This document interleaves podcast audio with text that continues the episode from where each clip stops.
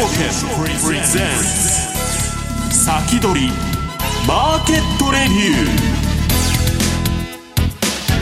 ーこんにちは石原潤です。リスナーの皆さんこんにちは。大里清ですここからの時間は楽天証券プレゼンツ先取りマーケットレビューをお届けしていきます。改めましてパーソナリティです。現役ファンドマネージャーの石原潤さんです、はい、よろしくお願いします。さあ石原さん、はい、アメリカはサンタクロースラリー。サンタクロースラリーでねえー、っとねなりましたかね？12月27日から、えー、1月の4日まで今年は。うん年の最終5営業日と年明けの2営業日で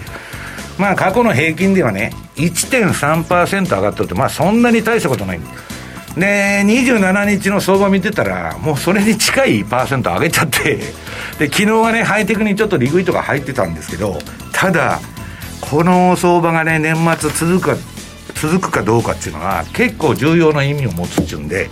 まあ、本編に入ってからまた説明したいと思うんですけど、はい、えそして今日のゲストをご紹介したいと思います。楽天証券株式デリバティブ事業本部長の土井正嗣さんです。よろしくお願いいたします。さあ土井さん日本は上値が引き続き重いといった感じですかね、ね、なんかあのちょっと外国のお金があの6週連続売り越しってあの東証さんからも出てましたけどもあのお金が逃げてるので、バリエーションがだんだんこう、まあ、見た目はいいんだけれども、買う人がいないから、あれね、でも、土井さん、今年日本企業ってすごい業績良かったとか、みんなが言っとるじゃないですか、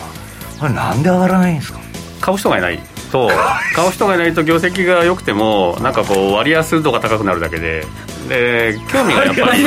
割安度があのあのさ割安になってったらそれでも買う人いないんですか？あの自分のお金で買う人は買うと思うんですけどその大きなお金で運用してる人はどこの国に何パーぐらいっていうアロケーションできちゃうので、はい、日本にアロケーションがないといくらいい会社でもほっとくしかないんですよね。でまあ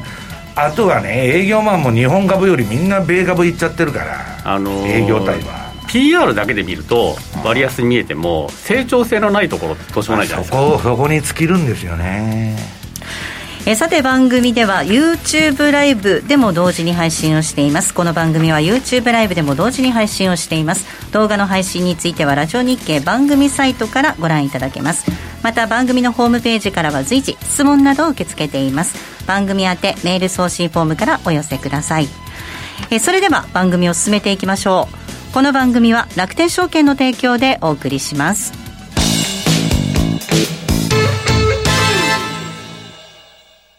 スマホで気軽に米国株投資始めてみませんか？高機能で使いやすい iSpeed ならお使いのスマートフォンで米国株式のお取引が気軽にできるんです。相場の急騰、急落に備えて便利にお使いいただける逆差し値注文機能を追加し、より便利にお使いいただけるようになりました。便利な機能が満載のスマートフォンアプリ iSpeed をぜひ使ってみてくださいね。詳しくは iSpeed で検索。楽天証券の各取扱商品等に投資いただく際は、所定の手数料や諸経費等をご負担いただく場合があります。また、各取扱商品等は価格の変動等によって損失が生じる恐れがあります。投資にかかる手数料等及びリスクについては、楽天証券ウェブサイトの投資にかかる手数料等及びリスクページや、契約締結前交付書面等をよくお読みになり、内容について十分にご理解ください。金融商品取引業者、関東財務局長、金賞、第195号。楽天証券株式会社。ウィークリーマーケットレビュー。ではここからは土井さんにマーケットの展望と今後の戦略についてお話を伺っていきたいと思います、はい、えーと、まずですねあの日本株ってやっぱりこう難しい相場が続く、まあ、今後も続くと思うんですけども、うん、あの上がりっぱなしの市場じゃないっていうのが一つとそれからいい株もあるんだけれども、うん。探した後の値動きが結構急だったりとか、うん、あの上がガーッと上がった後にドーンとくるっていうこともあるので、あのそういう時にはいい武器を使わなきゃいけないと。はい、で楽天証券で今まであのマーケットスピード2っていうあのパソコンのツールではアルゴっていうのは使えたんですけど、はいはい。あのこれをですねスマホに積みました。で iSpeed というスマホのアプリにこのアルゴを積んだのでで何がいいかっていうとあの楽して投資ができる、うん、で家にいるときはパソコンのツールでマーケットスピード2で取引してで外に行くときとか旅行に行くときにキャンセルするとか注文変えるとか。全部スマホでやっちゃうんじゃないですか今の時代。いやあのスマホだけでもできるんですけど やっぱぎっちり銘柄見たいっていう時はパソコン有利なのでまあ、その辺を組み合わせで使うにはどうしてもこれが必要っていうのをようやくようやくあの積んでもらいまして。なるほど。でこの中で勝つために一番有効なのがまあ、トレーリング注文ってやつですね、はい。まあ、トレーリングストップとか FX だとトレール注文っていうものなんですけど、はい、えー、ちょっと次のページ、えー、見ていただければと思うんですが、まあ、投資するときに、まあ、あるあるというかですね。あの普通にやってると,、えーと、ちょっと上がったらすぐ売っちゃうと、うん、で下がり始めたら、えー、ずっと持っちゃってるというのが、うん、あのありがちな状況なんですけどもでそれがなんでそうなるかっていうと、まあ、あの石原さんとか大沢さんご存知の通りまあ、人間のその行動心理学というか、うん、頭の構造がそうできてるから、はい、えー、ちょっとでも儲かったら利食いしたくなるって本能があって、うん、で損したら認めたくないっていう本能があるから、プロスペクト理論ですね、はい、ずっと持ってこうなると、じゃあこれどうするかっていうと、えー、次のページなんですけども、うまいトレーダーはその逆をやってるんですよね、うん、でちょっと上がった時には我慢するんですよで下がり始めたらすぐ切ると。でこの我慢が一番難しくてでだんだんこう売るレベルを切り上げていくんですけど、うん、で欲が出ていくっていうのが一つとそれから上がっちゃった後に今度ビーッと上がった銘柄が下がるときに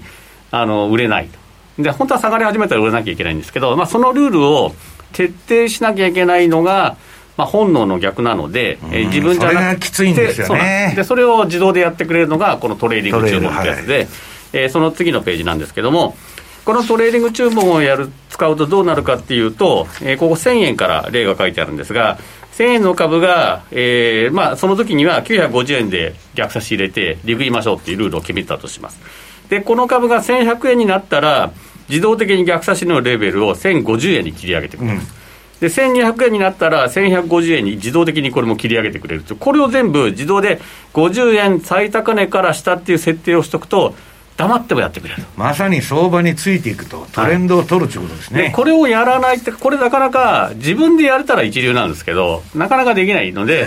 これ人間がやるのは無理でしょう。あのなんていうんですかね、なんか理由つけちゃうんですよね、あの下がり始めたら、いや、今回は違うとか脳が 逆のことを言うわけですよ。そうなんです。儲かったらすぐ売れって脳が言って、で下がり始めたら、いや、今回は違うって絶対言うので、でそこをこのトレーリング注文を使うと、まず、あの5勝5敗じゃなくて、4勝6敗でも勝てるようになります。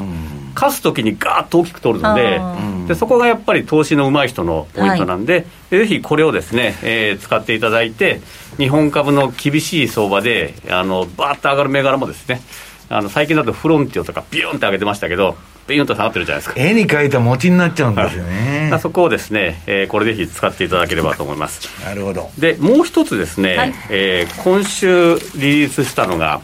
米株積み立てってやつなんですけども、26日からできるようになりましたでこちらは、まあ、それとはまた真逆をいく手法なんですけど、えー、コツコツ積み立てていくとでえー、ドルコスト平均法っていうやつなんですけど、うん、毎月同じ金額で買っていけば、平均的には安く買えますよって手法ですね。で、えーと、これが使えるようになったので、えー、なんでこれがいいかというと、その次のページになるんですけども、ドルコスト平均法も実は万能じゃなくてですね、うん、えー、バブル崩壊後の日本株みたいに20年下がりっぱなしっていうものを買うと、そもそも買わなければよかったってことになるので、ドルコスト平均法には向かないと。でほとんど動かないもの、上下だけあるものも、まあいいんだけど、一番いいのは、アメリカ株とか金とか、インド株みたいに、波はあるんだけど上がっていくもの、こういうものに投資するときに、このドルコスト平均法が一番よくて、で今回はその米国株に、えー、この米国物みたいというのを始めたので、まあ、これをぜひ使っていただきたいと。うん、でポイントがもう一個ありまして、米国株ってあの買うとき手数料かかるので、はい、えまあ、であと為替手数料もかかるんですね、うん、ですからまずあの為替でわれわれいろいろキャンペーンやってるので、うん、4銭にしたりとかですね買い無料とかやってるときにドルにしといてもらって、うん、でドルを置いといてでドルから、えー、毎月、えー、200ドルとかそういう積み立てをしていただくとちょっとお得になります。なるほど。でもう一つ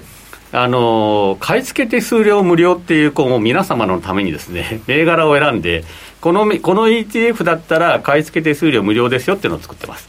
でここにある銘柄で特に人気なのが VT って言われるものとか VTI っていうバンガードさんのやつなんですが、ね、経費率は VTI だと0.03%ってこれどうだってほとんどただみたいな感じなんですけど、まあ、こういったものを使っていただくとえー、買い付け手数料無料になるので、えー、毎月コツコツとやっていただければ。で、金額横に書いてあるんですけど、まあ、米株なので1株から買えますから、例えばこの VTI だと240ドル、まあ、あの2万6000円安いですよね。この辺から買えますし、えーと、あとちょっとこう、こっそりお得なのが、この GLDM っていうやつなんですね。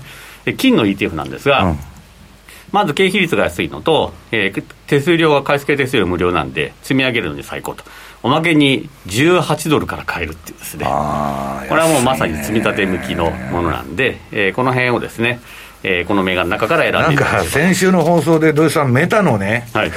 ETF を楽天証券も扱ってくれみたいな要望が出てましたよあの ETF はアメリカ上場の場合、日本で届け出てくれれば、われわれは扱えるんですよ、え投資信託法っていう制限があって、なるほど。その制限がなければ何でも買えるんですけど、で基本的に日本で届け出てるものはあの全部扱ってますので、なるほど。今、買えるものでしたら、ぜひ。まあ、そのうち届け出てくるでしょう、まあ、こんだけ話題あの会社によるんですよ、大きい会社さんだとやるんですけど、アメリカだけしか見てない会社は、もう面倒くさいからいいやって言って、ほっとかれちゃうので、まあ、そういう時は個別銘柄を、その ETF の中の銘柄を3銘柄とか5銘柄。あパッケージでご自分でおっしゃる通りですね、はい、そんな感じで使っていただければと思います。なるほど。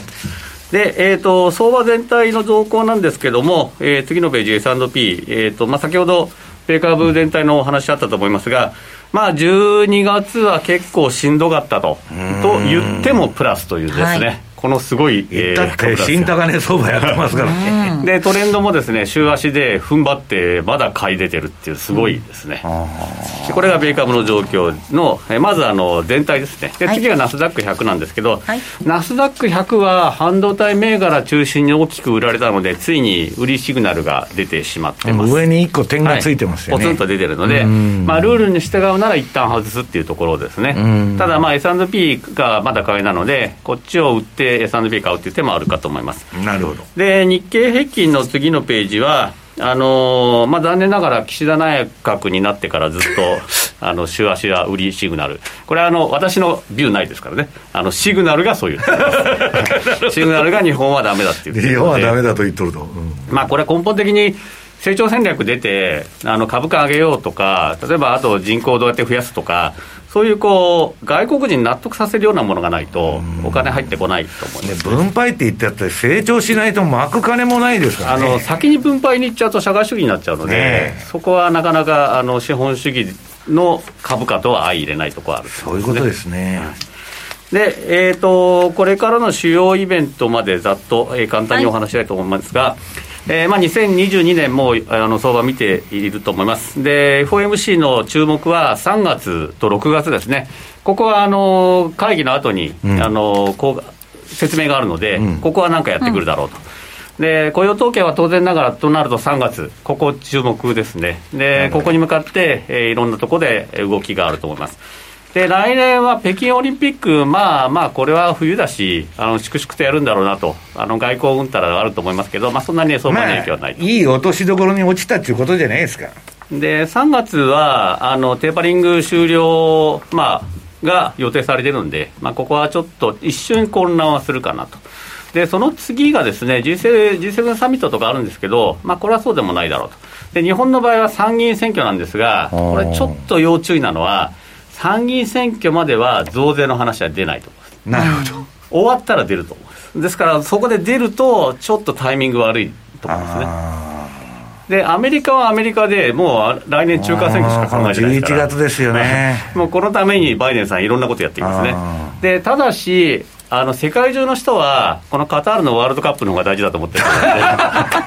本当ですか、それこれ、意外とあのファンドマネージャーさんたちも休み取って見に行っちゃう人って多いので、私のところにもたくさん来ましたよ、あの日本とかやった時。なので、世界中の人は、実は上の参議院選挙とか中間選挙よりも、カタールのワールドカップの方が大事だと思ってるのが来年なんで、まあ、この辺だけ。だからもしかしたら相場動かなくなっちゃうかもしれないですね。この期間ね。そうですよね。そうか、ワールドカップなんだ、来年ね。はいでカタールはかなりまあ力入れてガンガンやってますんで、まあ、この辺あの来年大きなイベントだと思います、まあ、全体としては、やっぱり米株強いなっていうのと、まあ、日本はもうだんだんちょっと今のままだと忘れられます、ここをなんとかしてほしいなっていう期待を若干まだ持ってはいます。これでも日本株がこれだけ低迷するっていうのは、ちょっと問題になってきてますよね、うん、まあそうなんですけど、バブル崩壊後、もう数十年低迷してたので、あのわれわれの世代だと、まあこんなもんかなっていう感じは若干ありますね。なるほどなるほどまあ、とはいえ、その参議院選挙前、えー、7月にあるわけなんですが、そうなると前半ちょっと頑張ってほしいななんていうイメージもありますけれども、日本株。あ、それまでにいいネタを出すってことですかね。いや、今のままだとどうしても分配分配って叫ぶんじゃないですか。票を取りに行くと思う。票を取りに行く、そちらの方に。群衆政治、集偶政治かの方になっちゃうんですかね。まあ、世界的にもいろいろなイベントもある2022年ということで、はい、このあたり押さえておきたいなと思います、はい、ではここで一旦 CM を挟みます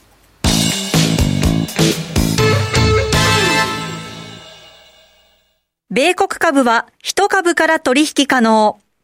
誰もが知っている有名企業でも数千円や1万円前後で投資できるところがあるんです。楽天証券にすでに口座をお持ちなら特別な手続き不要で、そのまますぐに米国株のお取引ができます。しかも取引手数料は税込みで約定代金の0.495%。最低取引手数料はなんと0円。取引手数料の上限は税込み22米ドルと決まっているので、高額取引も安心です。またスマートフォン用アプリ iSpeed でも米国株取引が可能。いつでも気軽にお取引いただけます。詳しくは楽天証券米国株で検索。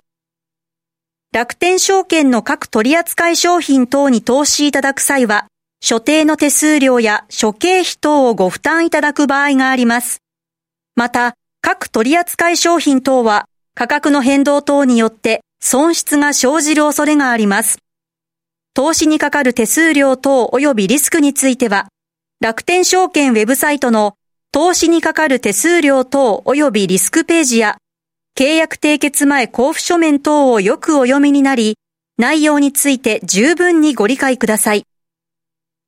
金融商品取引業者、関東財務局長、金賞第195号、楽天証券株式会社、先取りマーケットレビュ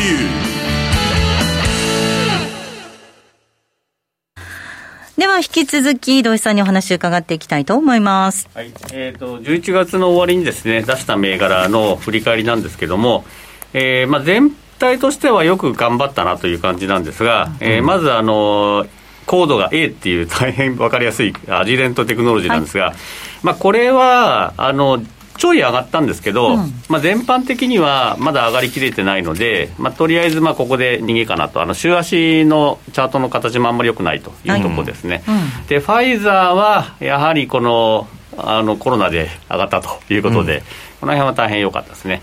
でローパーテクノロジー、こちらもですね、これは本当に競争力のある会社で、でこの子23だったんですけど、またあの今週になってもこの後上がってきてるので、これはまあこのまま継続ですね。うんでサンオフィチャーでサイエンスフィックも、ここもやっぱ強くて、うん、えー、ここも回ると、で最後、日本株じゃないだろうっていろいろあの一部で批判はあったんですけど、S&P の ETF2558、これもですね、これも上がってるんですよ、当然ながら。ななので、まあ、こちらもう一週ぐらい見てもいいかなと思ってます。で、えーと、その前の週からの継続銘柄、次のページなんですけども、えー、こちらはですね、えーと、あんまり良くなかったです、あの半導体とか大きなところが売られてたのもあったので、えー、まずあのインボード、これは大きく下がりまして、えーとまあ、この辺でちょっと抜けた方がいいかなというふうに考えてます。でメルクも、あのー、薬があんまり効かないとか、いろいろ悪い報道が出て、ね、でこちらも、あのちょっともうだめだろうということですね。で、マイクロソフトと KLA は、あのこの後大きく戻ってるんですけども、まあ、その23日の判断というルールでいけば出るということなので、まあ、一応出るということにしています。で、ボルグワーナーもあの全然悪くないんですけども、うん、まあ、こちらもあの23日時点ではあんまり良くなかったので、まあ、こちらも出るというふうにしてますね。で、バグ、こちらも、あのまあ、このルールじゃなければ、持ちっぱなしでもいい銘柄で、はい。うん、サイバーセキュリティ、来年も来るだろうなと思うんですけども、まあ、こちらもトータルリターンでは8.6%取れてますが、まあ、あのシグナル、短期的には出るというシグナルですね。うん、でライトコーンも業績、本当に悪くないんですけど、まあ、日本全般からお金逃げてるんで、こういうところが影響を受けちゃってると思うんですが、うんすねね、業績は絶好調ですね、うん、そこら中直さなきゃいけないんで、でですが、まあ、これも出ると。で、NVIDIA もこの後大きく戻って、ね、非常に儲けてるんですけども、はい、まあ、これは、これこそメタ銘柄の筆頭なんですが、まあ、短期的にはちょっと様子見というところですね。で、塩野義、こちらは、あのー、コロナで、えー、またいろいろ注目されまして、えー、こちらは継続ですね。で、クラウドストライク大きく下がってます。ここのとこ急に下がってるんですね。はい。で、まあ全般的にこういう銘柄外しに来てるのかなというところはあるので、えー、こちらも出ると、うん、で、日本の中ではレーザーデック、ここピカピカですね。半導体の中では残ってます。で、大きく儲かって、あの、当初推奨した時からいくと4月から76%も上がってるっていうこれなんとかしてっていうぐらいのこういう銘柄ですよね。まあ本当にまあでもレーザーテックしかね一応話もあるんだけど。いやいやでもこういう銘柄こそ先ほどのトレーリングストップでしっかりついていけば、あの上まで頑張れるので、大体あの5%とか20%で売っちゃうと思うんですよ、普通、はい、この辺まで頑張った方がいいかなと思いますね、引きつけてっていうところですね。引きつけてですね、うん、あの NVIDIA より上がってるもんな。そうですね、あの追先時で、まあ、NVIDIA はその前からあの買ってるもっと上がってたんですけど、このそれぞれの時点からいくと、あのレーザーテックがかなりいいですね。で、えーと、29日の、えー、今日の投資相手がその次のページなんですけども、はい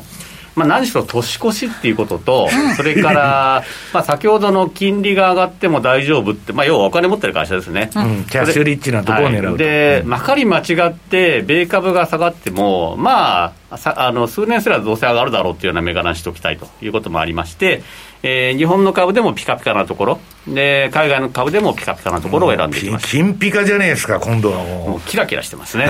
で、ダイキン、これ知らない人いないんじゃないかっていうぐらいで、世界で空調首位なんですよ。はい、まあ、そうでしょうね、あの性能からしたらね。で、えー、の PG、これあの、私は計算したんですけど、0.8、これ1以下だったら割安っていうところなんですけど、あの超割安になってますね。でですから、まあ、こういう意味では、あの何しろ世界で競争力がものすごいし、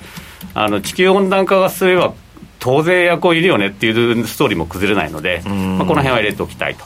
で日本電産は、これもまたあの M&A のうまい会社で、あの日本の中ではピカピカの企業の一つだと思うんですけど、まあ、PG は2とほぼ同じぐらいで、まあまあいいかなぐらいな、ちょっとまあ高いかなっていうほどでもないですね。で、PR 予想は65とか高いんですけど、PG から見るとそれほど割高でもないというのと、まあ、何しろこれからあのモーターますますいるっていうことで、まあ、日本の中から選ぶんだったらこれだろうなと。もう土井さん、今あの、成長株やる人は、その PG の方を見てるわけですそうですね、PR だけ見てると取り残されてしまうので、まあ、PG を見ていく、ただ PG ってすごく見にくいんですよ、あの数字がいきなりこう、ガーンと上がってる銘柄とか、3年前赤字だった銘柄とか、いろいろ出てくるので、はい、あのご自分のルールで、えー、ちゃんと見て、EPS がどのぐらい増えてるかっていうのを計算してみて、で使うっていう、ちょっとこう、コツがいりますね。なるほど。で、えー、と次はアップルですね、まあ、言うまでもないんですけど、金利が上がっても何しても大丈夫な銘柄で、かつメタが流行れば儲かるっていう、もう鬼のような銘柄、まあ、死ぬほど金持ってますからね、はい、本当。で時価総額もむちゃくちゃでかいし、あのまあ、安心感あるしと。いうことで、で、これ驚いたことにですね、PG が2しかないんですよ。だからまだまだ儲かるのかっていうような会社でして、で、まあ、この辺はいけるなと。これ、これでね、下方硬直性がすごくて、下げたらもうすぐ自社株買いが出てくるんですよ。お金いっぱいありますからね。ねで、コカ・コーラと AT&T は、こちらの、えーまあ、当社のお客様にもよく好まれてる銘柄で、うん、まあ、何しろ配当をしっかり払ってくれるっていうのと、配当貴族バリバリ銘柄じゃないですか。あと、どんなことがあっても大丈夫だろうっていうような、そういうところで、えー、コカ・コーラは、まあ、配当2.9もあるんですけど、PG がやはり2を切ってるというところ。それから売上が15%、まあ、ちょっとあのコロナもあったんですけど、まあ、一回あの飲み始めるとなかなかやめられないっていうところもあるので、まあ、依 存性のもんです。で AT&T はこれ、売上減ってるように見えるんですけど、このぐらいのコングロマリットになると、切り売りしたら売上減るんですよ、でも利益が増えるってことがあるので、まあ、そこよりは PEG を見た方がよくて、これも1.36っていう、もう超割安って感じですね。安いですよね、まあ、こういった銘柄ありますので、まあ、この辺の銘柄、どれを買っても安心して投資これ、今回、土井さん、手堅いですね。手堅くいかせていただきます、まあ、あの下2つが配当貴族で、で、アップルとコーラはバフェット銘柄と。はい、こんなとこですね。この銘柄なら、まあ大丈夫だろうと思いますなるほど。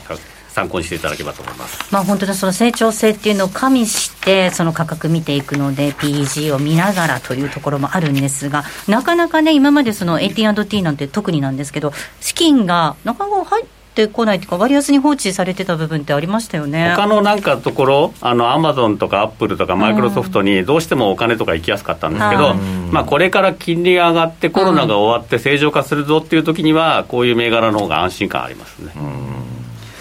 高配当銘柄ということでね。まあ、配当貴族はね、うん、まあ、一定数も必ず下がったら買う人が出てくるということなんですよね。債券代わりになってます、ね、だから株っていうのは、まあ、究極のことを言うとね、はい、償還期限のない債券なんですよ。だからまあ、そのキャッシュフロー的にね、やっぱりびくともしないところが、まあ、土井さんみんな選ばれてるんだと思いますけどね。そうですね、この会社もみんな、あの特に、えー、さっき借金多くて困ってるとこはないですね。いや、自社株買いやってても、社債発行してやってるとこもありますけど、そういうのはもう金利上がったら一発で万歳ですそうですね、そうだそうだ。アップルとかね、マイクロソフトとかね、うん、そういうのもあれだし、もうコカ・コーラもまあブランディングの威力っていうかね、このビクともしないんですよね。そうですね、チャンネル持っちゃってますからね。あのすごく成熟産業なのかなって思ってたんですけど、新興国なんかでめちゃめちゃ今から売り上げ増えるらしいですね、コカ・コーラ。売るわけですよ、そうなんですよね、だから成長銘柄なんですよね。そうですね、まだまだ売れますね。市場を見て例えばタバコでも、新興国行ったら成長産業なんですよ、うん、その先進国では社用産業なんですけど、ね、そういう見方もあります。うんさあ、そろそろお別れのお時間近づいてきました。ここでリスナー感謝祭のお知らせです。えー、12月31日なんですが、およそ9時間にわたりまして、ラジオ日経リスナー感謝祭をお届けしていきます。えー、朝9時10分から夕方6時まで、夕方6時まで、マーケットの人気番組の特別版を放送する予定となっております。この先取りマーケットレビューも午後2時30分分からスペシャル版をお届けしていきます。この、えー、楽天証券プレゼンツ先取りマーケットレビューも午後2時30分からスペシャル版をお届けしていきます。12月31日大晦日になります。ラジオ日経スペシ、えー、リスナー感謝祭でぜひお楽しみください。ドシーが出てくるんですよね。はい。ドシダさんの登場となりますので、はい、こちらもぜひご期待いただければと思います。12月31日、およそ9時間にわたりまして、ラジオ日経リスナー感謝祭、ぜひご期待ください。さああっという間にお別れのお時間近づいてきました、えー、この後また YouTube ライブでの延長配信がありますので引き続きリスナーの皆さんぜひお楽しみください、えー、ラジオの放送はこれが年内最後となりますのでどうぞ皆様良いお年をお迎えください、えー、引き続き YouTube ライブでの延長配信となります。この番組は楽天証券の提供でお送りしました。